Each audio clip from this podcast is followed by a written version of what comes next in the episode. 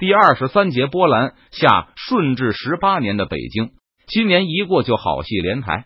尤其是五百被俘禁卫军返回后，皇宫和满城鸡飞狗跳，连台的好戏让外城的汉人也议论纷纷。满洲人的凶焰再也无法彻底压制住汉民的好奇了。满洲人规定，汉人无故三人以上聚会就算造反。其他各省对这条规矩的执行有松有紧，无法做到处处严格执行。但在北京，这条规矩执行的毫不含糊。所以，顺治十七年来，北京的茶馆、酒肆的生意一直相当萧条。今年春节后，果然是新年新气象，茶馆、酒肆天天爆满。由于完全没有预料到会有这么多百姓聚集起来砍大山，各个茶馆、酒馆都紧急购置桌椅板凳，以供京师的老少爷们所用。现在生意最好的，除了这些茶酒老板，就属木匠了。北京城内法纪荡然。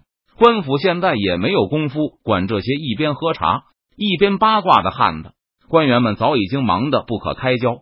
今天孙大人又跳河了，一个消息灵通的大汉冲进茶馆里，扯开嗓门嚷起来：“这次跳下去了吗？”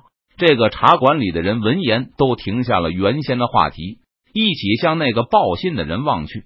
这个大汉口中的孙大人正是孙廷权，崇祯年举人，进士。见李自成在襄阳建立政权后，孙廷权辞官拒绝到湖广上任。满清入关后，孙廷权再次从山东老家赶到北京，历任满清的兵部、户部、吏部尚书，在帮助满清筹集粮草、镇压汉族抵抗方面多有功勋。顺治毙命后，孙廷权是第一个跑到皇宫边大哭。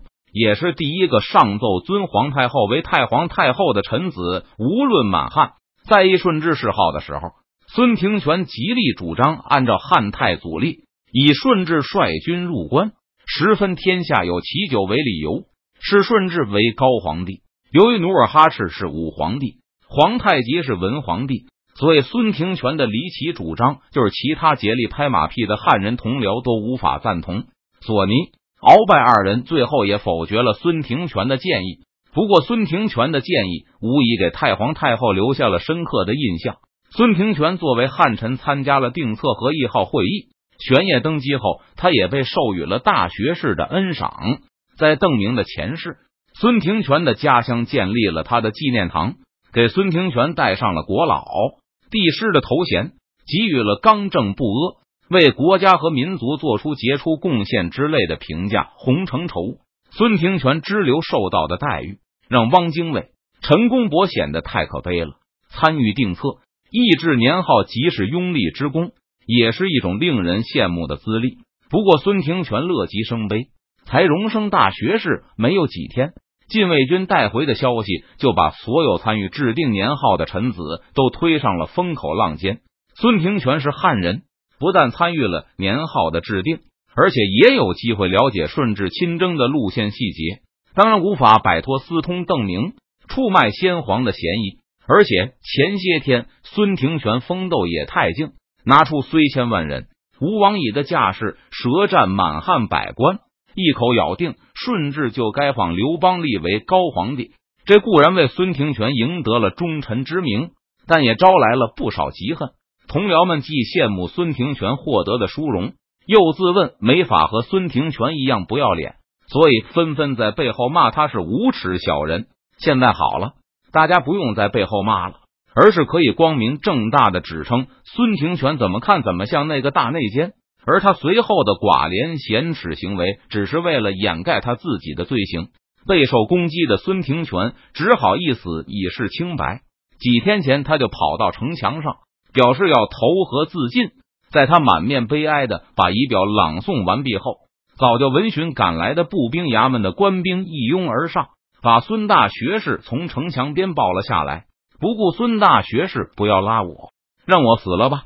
这狂呼，硬是把孙廷权从城墙边一路拖回了皇宫。太皇太后好言抚慰了一番，打消了孙大学士的死志。皇太后的表态让官员安静了大概两天。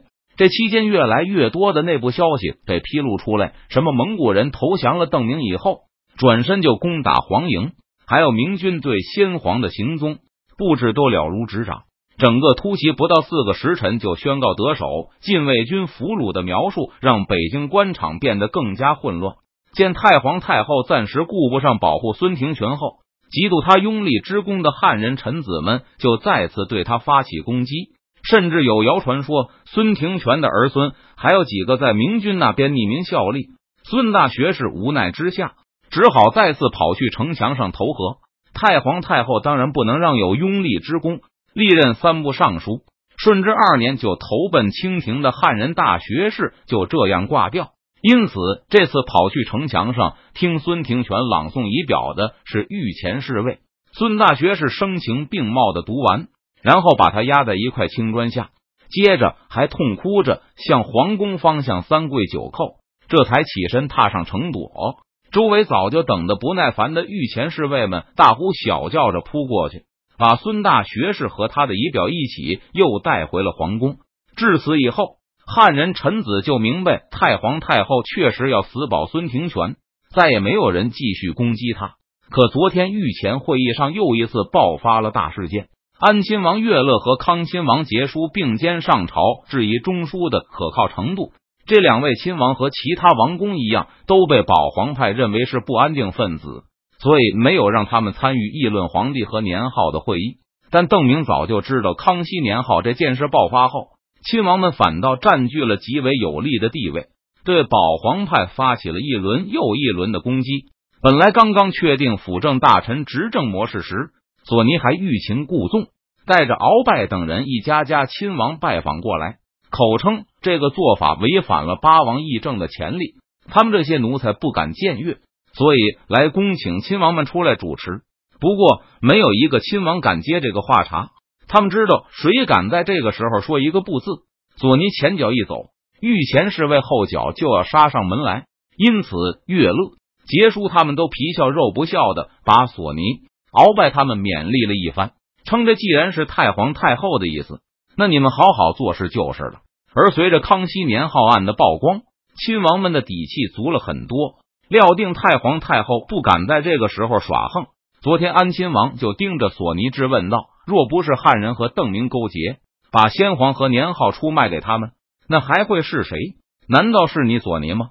索尼无言以对，而岳乐仍是不依不饶，又责骂想上来给索尼解围的另外一位辅政大臣鳌拜：“若不是索尼，也不是汉人，难道出卖先皇的是鳌拜你这狗奴才吗？”安亲王话音才落。康亲王就附和道：“不错，这些汉人都有问题，你们信用汉人也是大错特错。几天前，索尼、鳌拜，你们不是说要恢复八王议政制度吗？本王这些天想了想，觉得上次拒绝了你们有些唐突冒失了。爱新觉罗家的担子本来就不是你们这些奴才挑得起来的。这样吧，以后还是八王议政吧。”杰叔这话一出口，今天孙廷权只好再来跳河。谁让他是风头最劲的汉臣呢？不过今天孙廷权还是没死成，又一次被御前侍卫救走了。看来这八王议政还是议不成啊！北京的老少爷们议论着眼下的政治局势。作为大明三百年皇城的居民，每个北京人都有不错的政治嗅觉。如果亲王派得势，他们也不会如嘴上所说的不用汉人。现在满清的统治想维持下去，就必须借助汉臣的力量。这不过是亲王派打击保皇派的借口罢了。但具体到孙廷权就不同了，他一贯拍太皇太后和先皇的马屁，是保皇派的旗帜之一。亲王们上台后，就算还用汉臣，也要收拾了他，以证明他们夺权行为的正义性。而太皇太后和辅政大臣们肯定要死保孙廷权，不给亲王们反攻倒算的机会。今天既然孙廷权还是没能跳成河，那就说明现在还是太皇太后和辅政大臣控制的局面。亲王们虽然咄咄逼人，但终究还是没能把权力抢走。要真是亲王把权力夺去，太皇太后觉得孙子的位置都未必能保住。